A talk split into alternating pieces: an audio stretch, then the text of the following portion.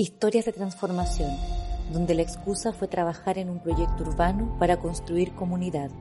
Son historias reales, historias que inspiran cambios, historias llenas de amor, orgullo y trabajo. Transformamos barrios, ciudades y viviendas, pero también la vida de las personas. Somos urbanismo social, contando historias que transforman para volver a confiar. Lograr la vivienda propia no es solo cumplir un sueño es también resolver un dolor y una necesidad que cala hondo en las familias. Pero también es el principio de un proceso mucho más grande, que es aprender a vivir en comunidad. Aquí la historia de Rosita Araneda, presidenta de la Junta de Vecinos y administradora del condominio Vista Hermosa 1 en Constitución. Conoceremos sus logros, sus frustraciones y algunos de sus dolores para conseguir su vivienda propia.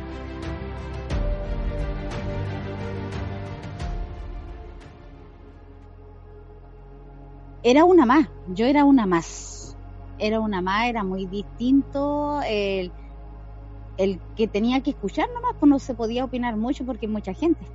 Ahora, después que ya tomé las riendas con, con un cargo que fue desde un principio la presidenta, es distinta la cosa. Prácticamente como a muchos no se toman en cuenta, acá todos tenían derecho a opinar, todos.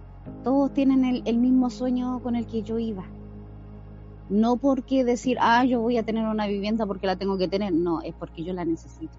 Yo vivía con mi mamá y mis hijos. Se nos hizo difícil en su momento, la casa era muy chica, teníamos dos camas en una pieza donde dormía mis papás y yo con mi hijo y al lado un camarote porque dormía mi hermano. En esas condiciones como cinco años estuvimos así.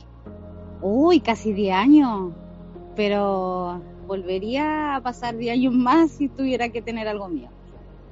Es dirigente social desde que estaba en el colegio. Siempre en su vida buscó cómo ayudar a otros. Cuando postuló por primera vez a un subsidio para la vivienda, no lo consiguió, pero se armó de valor y fuerza para liderar el proceso de postulación como presidenta de un comité de vivienda. Un proceso que recuerda con profunda satisfacción. Es que es una experiencia bonita. Es una experiencia donde la, el cargo de presidencia es primordial para mucha gente. Nosotros, yo como presidenta tuve que elegir a mis vecinos. Había una, una lista enorme de, de lista de espera y vimos los casos más extremos. Porque, por ejemplo, igual nos, nos juntamos la directiva completa y ya veamos la lista de espera, los que tienen más hijos, eh, los adultos mayores, el, el discapacitado, todo eso. Yo estuve un tiempo que tuve con licencia y le fui a ayudar yo le ayudaba a rucanear, yo le ayudaba a buscar gente, buscábamos damnificados, buscábamos de todo. Pero de verdad era una asistente social más. Aprender a vivir en comunidad es parte de las bases para que las personas se sientan felices y orgullosas de vivir donde viven, generando empatía, buen trato y sobre todo vínculos de confianza con cada uno de sus vecinos y vecinas fue el proceso de que cuando nos dijeron que los departamentos de nosotros era un plan de reconstrucción, que por lo tanto nosotros teníamos que tener un, un 20% de regular, persona regular, y un 80% damnificado. Al fin y al cabo tuvimos que sentarnos a trabajar con lo que es la directiva y, y con la EGIS y tuvimos que mandar, eh, ir a Santiago, eh, tuvimos que hablar eh, por el tema de que ya no quedaban damnificados. Ya no quedaban, por lo tanto no podía avanzar el proyecto porque nos, faltaba gente. Al fin y al cabo mandamos cartas, nos, hicimos presencial con el, con el Ministerio de Vivienda también, eh, explicar ese tema y al fin y al cabo lo, lo conseguimos, de que fuera al revés. Un 20% de damnificado y el 80% regular. Eso fue lo que nos complicó. Nosotros conocíamos a los postulantes, los dueños de departamentos, pero no conocíamos a la familia. Implementar normas y que se cumplieran. Yo, sin mentirle, de repente yo estaba en mi casa yo tenía que ser psicóloga. Psicóloga en el sentido que llegaba una vecina y me decía, siempre, siempre me voy a acordar de eso, sabe que mi marido llegó un poquito curado y sabe que a mí no me hace caso. Por favor, yo necesito que usted vaya a mi departamento. Yo sé que a usted la respete y usted le va a hacer caso así a ese extremo yo me llevaba bien con la gente. Muy bien, muy bien. Tema de pandemia, éramos todo uno. Aquí nadie discriminaba a nadie. Nadie se quería contagiar. Todos corríamos por esa persona, con tal de que ellos se preocuparan de hacer su cuarentena en este caso y nosotros llevarle el desayuno, el almuerzo, todo lo que ellos necesitaban, entre todos los vecinos, muy unidos. Ustedes viven en un condominio, que ustedes, ustedes son dueños de su metro cuadrado, pero también preocupémonos del de afuera. Siempre. Siempre. Y por ejemplo, yo comunicaba, yo, o sea, mi forma de trabajo, la directiva y mi delegado de, escalera. Por ejemplo, me informaba un vecino, no sé, estoy en cuarentena, me salí positivo, informaba yo a mi delegado y ellos comunicaban a sus vecinos y al tiro, colecta, qué es lo que necesita, yo me comunicaba con la municipalidad para que le retiraran su basura, era el único condominio que me retiraba la basura, no porque haya sido privilegio, no, porque yo me la rebuscaba. No es que yo lo haya querido, eh, mis vecinos, que sigan los mismos, que sigan los mismos, las cosas se hacen bien, estamos trabajando para ello y conjunto con ellos, porque sin un gasto común nosotros no podríamos avanzar. La unión entre vecinos, eso es lo primordial, el apoyo y la unión de todos. A través de un trabajo articulado con su comunidad, que busca mejorar día a día el lugar donde viven, han podido seguir implementando mejoras en su entorno. Llevamos cinco años y de verdad que hemos logrado muchas cosas. Tenemos casi de los 124, casi el 100% ya con mejoramiento interno. Interno y ahora ya, si Dios quiere, ahora en diciembre ya nos ganamos el revertimiento de exterior. A pesar del buen trabajo comunitario, no todo fue color de rosas llegar a la casa propia y sentir que no te trataron como corresponde por vivir en una vivienda social es un dolor y una desigualdad que marca su actuar como dirigente.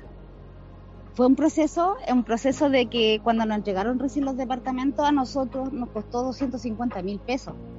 Pero cuando nosotros como personas y como dueños de departamento empezamos a tener desperfectos, nosotros reclamamos a la constructora. Y la constructora en la postventa nos decía, los maestros siempre nos decían, ay, más lo que alegan, siendo que por la plata que tuvieron el departamento, independiente.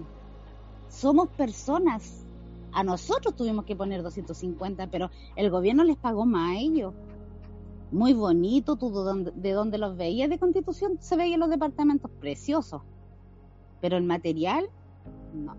¿Qué, ¿Qué quiere que le diga? Plaga de ratones la vulcanita, la vulcanita es una tiza prensada, que yo en, el año pasado me inundé, se me inundó el departamento porque por debajo se me entró el agua, esa tiza prensada se molió, los ratones, olvídese, que ahí nosotros tuvimos que, que la pluma vi todos los días, cerros de donde los ratones ingresaban por el siding, eh, haciendo nido, hasta el quinto piso llegaban los ratones, de verdad.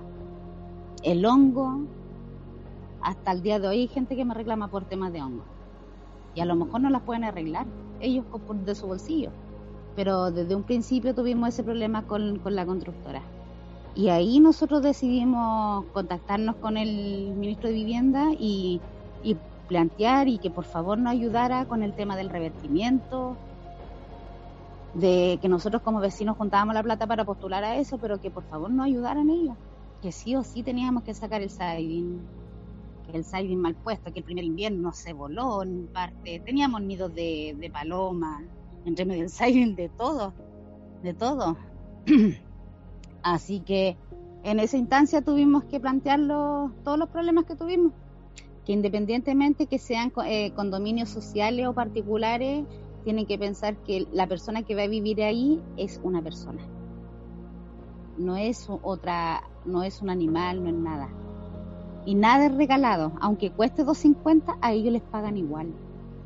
Que no hagan de, que sean, que vean a todos iguales. Ella logró su casa propia, pero tiene dos hijos que sabe que quizás deban pasar por su mismo proceso para acceder a la vivienda. Le preocupa la forma y el camino que hay que recorrer para lograrlo. No va mejorando aunque somos etapas distintas, que muy poca la gente que tiene el bajo puntaje, como le llaman a la clase baja, clase media, clase alta. Ahora ya todos los departamentos que están eh, construyendo son clase media. En vez de menos de un millón de ahorro, están pidiendo mucho más de un millón de ahorro. Y ahí se va complicando. Para eso la gente y los mujeres y hombres tienen que optar al proceso de, ser papá para poder tener más beneficios. Yo que estoy metida en el tema y que mucha gente que me conoce me, pregunta y me pide ayuda con gente del servicio que igual conocemos a mucha gente, eh, primer lugar, ¿con quién está encostado? Solo, pucha, estamos complicados. Tiene que acostarse con otra persona para tener más beneficios. Lamentablemente hay situaciones que son así. El hijito papá no, pues tiene que estudiarse, o sea, tiene que preocuparse de estudiar y el resto en crear familia para poder tener algo. La sociedad de ahora, a la, a la gente baja, de bajos recursos, como que te obligan en este sentido de vivienda a tener hijos. Ser dirigente social y administradora de su propio condominio es una tarea titánica pero que no podría realizar si no fuera porque cree profundamente en la colaboración y participación de sus vecinos y vecinas. Haciéndola. Sabe que de verdad nunca me he preguntado cómo, pero se hacen. Se hacen. Se cargan mucho porque tanto como persona, como le digo, eh, esposa, mamá y trabajadora, y aparte lidiar con todos los problemas del resto, eh, tres, veces más pega. De repente uno dice, no sé, pues me voy a llegar y me voy a acostar al tiro así temprano. Ay, nos falta que no sé, hay que ir a ver las cámaras. ¿Qué necesito un certificado de residencia? ¿Qué necesito esto? Ay, no. Yo, aunque igual yo delego, sí, para no cargarme tanto, yo delego, por ejemplo, mi, mi tesorera, mi secretaria, me ayudan mucho. Gracias a Dios tenemos un equipo, como se dice, que se trabaja a la par. Trabajamos con gente de confianza nosotros como directiva, lo que es la, principal, eh, presidente, tesorero y secretario, trabajamos con delegados. Elena, por ejemplo, en este caso, para no andar departamento por departamento cobrando, ella dice ahora, este jueves eh, voy a recaudar eh, plata de gasto común. Habla en el grupo de los delegados. Y los delegados, ellos escriben en su grupo de escalera, tengo que entregar plata, que va a pagar gastos comunes, ya, y que lo que pasa es que los delegados le mandan un listado por interno a Elena, ella hace los vales, y por el y tanto como el jueves entrega la plata y ella entrega los vales al tiro, como que adelantan el trabajo. Y así la gente que es confiable. No, no nos pasó en su momento que elegimos un delegado de escalera que, que no nos sirvió y, y lo cambiamos. Y por ejemplo, cuando llega cada tres meses, yo voy y digo, eh, no sé, pues le doy la gracia al delegado de escalera, me gustaría que siga porque es una, gente, es una persona responsable y el resto de los vecinos de esa misma escalera, ellos siguen con la misma idea de que siga la persona que está actual. Nos apoyaron, cómo poder ejercer, el tema de las capacitaciones, todo eso, pero hasta un tiempo iban a estar con nosotros. Después de ahí teníamos que partir solitos. O sea, teníamos que poner las reglas, las normas, todo, todo desde un principio ellos nos apoyaron, nos empujaron, como se dice, pero tuvimos que seguir después solos. Muchas veces tuvimos que tomar la rienda en asamblea general y dar opiniones y exponer cómo trabajábamos nosotros, mi condominio, para que ellos pudieran ejercer igual que nosotros. La base para que un proyecto sea sostenible física y socialmente en el tiempo es que la comunidad se involucre de manera activa en todo el proceso Rosita sabe que la participación es uno de los temas por lo que sigue haciendo lo que hace. Sin embargo, tiene claro que su lucha también tiene relación con la desigualdad de trato. Yo que tomé mi, cargo desde un principio, desde el día uno que empezamos a postular, como te dije, empecé con 24 personas y ahora tengo mucha gente. Siempre se les decía las cosas como eran. Nada de con rodeo, no no, eso es lo que uno quiere, lo que uno quiere sentir y que sea así, pero no es así. No, el querer es poder. No, no que sean, no por ser vivienda social me voy a quedar atrás. Al contrario, tengo que demostrar que sí o sí voy a salir adelante y aún mejor así que un particular. Historias que transforman, historias que vale la pena escuchar una producción de Fundación Urbanismo Social que trabaja poniendo en el centro a las personas para derribar la desigualdad de trato y la desconfianza en la ciudad.